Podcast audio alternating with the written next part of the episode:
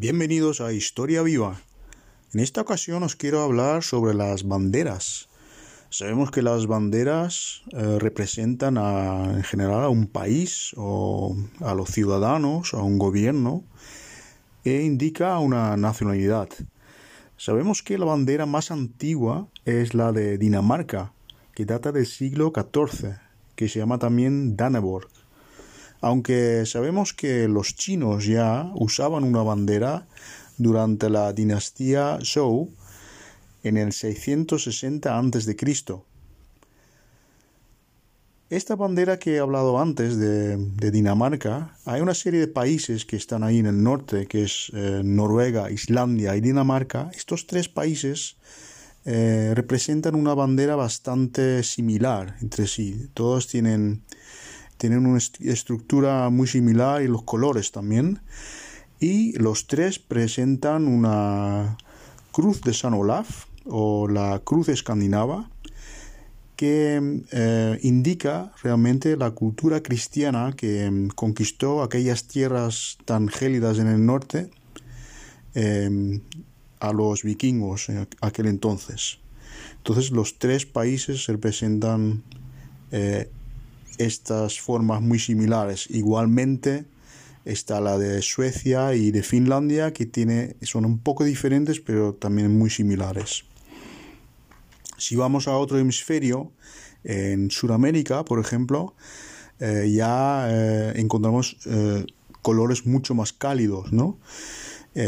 hay en concreto tres países ahí que mm, tienen una bandera también muy similar entre sí, que son los países eh, Ecuador, Colombia y Venezuela. ¿no? Esos tres países, sus banderas son muy similares.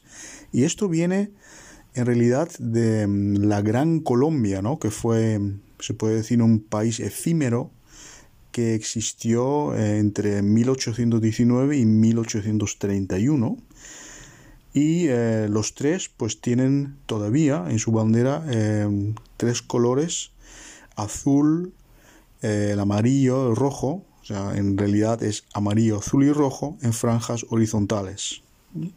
Y fue diseñado en su día por Francisco de Miranda, el gran impulsor de la Gran Colombia, ¿no? Eh, y hoy en día, pues estos colores, por ejemplo, el amarillo eh, representa la riqueza de la tierra, el sol, el, el, azul es el cielo, los ríos, el mar, y el rojo em, hace más referencia al amor, el poder, la fuerza y el progreso, ¿no? Em, entonces, eh, esto es otro, otro ejemplo, ¿no? Ya completamente diferente, pero ya más por cosas políticas, eh, más que por culturales también. Eh, y también pasa un poco lo mismo en, en los países del este, ¿no? Em, hay una serie de países que, donde se repiten también mucho los colores, ¿no? En concreto el blanco, el azul y el rojo, ¿no? Eh, todos en disposición horizontal también.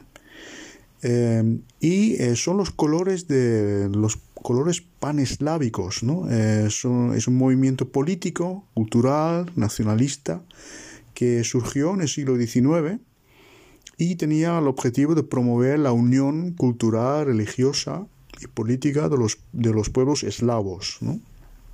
Y el mejor ejemplo lo vemos en, la bandera rusa, que fue oficialmente adoptada en 1993, eh, aunque esa bandera ya fue utilizada eh, por el imperio ruso, eh, el imperio de zar ruso, desde el año 1705. Dicen, incluso hay una leyenda que dice que Pedro el Grande, el gran zar, eh, él hizo en su día un viaje a Países Bajos, ¿no? concretamente en 1699, y dicen que él se inspiró en los colores de, la bandera de, aquel país, ¿no? Eh, por eso los colores que representa ahora. Y lo mismo pasa hoy en día em, en países como Serbia, Eslovaquia, Eslovenia, que presentan estos mismos colores también en disposición horizontal todos, ¿no? Eh, lo mismo pasa un poco eh, en, en, los países árabes, ¿no?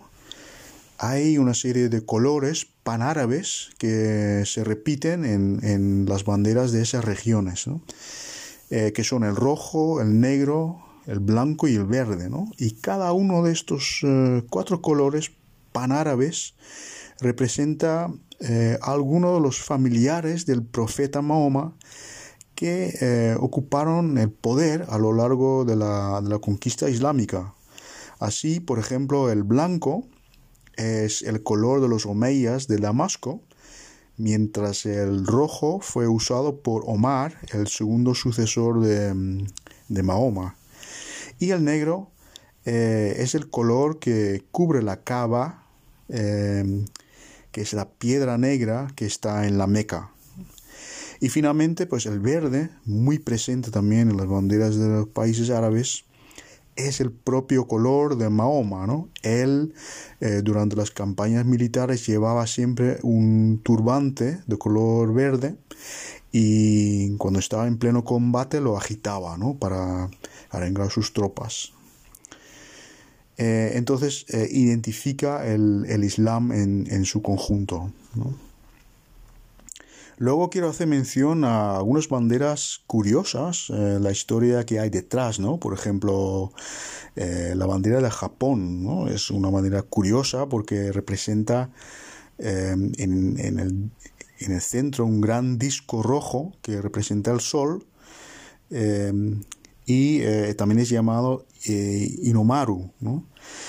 Y es una bandera que ya fue utilizada en su día, bastante antiguo también, en ese país por los samuráis. Luego vemos otra bandera que es la de Gran Bretaña, muy significativa también, eh, que es una conjunción, se puede decir, la bandera, la Union Jack también la llaman, y eh, desde 1801 representa tal y como la vemos eh, hasta hoy en día. ¿no? Es una combinación de cruces de mm, los santos patronos que conforman eh, Gran Bretaña, ¿no? de Inglaterra, Escocia y de Irlanda del Norte. En el caso de Inglaterra es San Jorge, es una, cruz roja, y em, eh, luego detrás están em, la cruz de San Andrés, y también la cruz de San Patricio, que es la de, la de Irlanda del Norte. Y luego, por último, eh, quería destacar también la propia bandera de Estados Unidos, ¿no? que también tiene su historia detrás, data del año de la independencia de Estados Unidos en 1777, aunque a principio no tenía el aspecto como la, la conocemos hoy en día, y realmente em, la versión que vemos hoy, em, que fue la última actualización, fue en 1960, cuando se incorporó Alaska como último estado de la Unión, ¿no? Em, se llama también Stars y Stripes y consta de 13 franjas horizontales, 7 rojas y 6 blancas alternadas que representan eh, las, las 13, colonias que se independizaron en su día del, Reino Unido. Y luego tiene em, un rectángulo azul en la, esquina superior izquierda con 50 estrellas blancas que representan eh, los 50 estados de la, de la Unión. Luego también bueno, quiero hacer una pequeña referencia al tema de protocolos ¿no? de, banderas. Hay un, protocolo bastante curioso que tiene que ver con, con la izar la bandera media asta, ¿no? que prácticamente en todos los países se utiliza para dar honores a una persona fallecida en, en aquel país pues hay eh, en ciertos países eh, no está permitido izar la media asta, por ejemplo, aquellos países donde en la bandera eh, aparece el nombre de Alá, em, por ejemplo, en eh, como es el caso de Irán, eh, no está permitido izarla a media asta. Y lo que hacen ellos es, en lugar de esto, izan una bandera al lado, una bandera negra, y permanece su bandera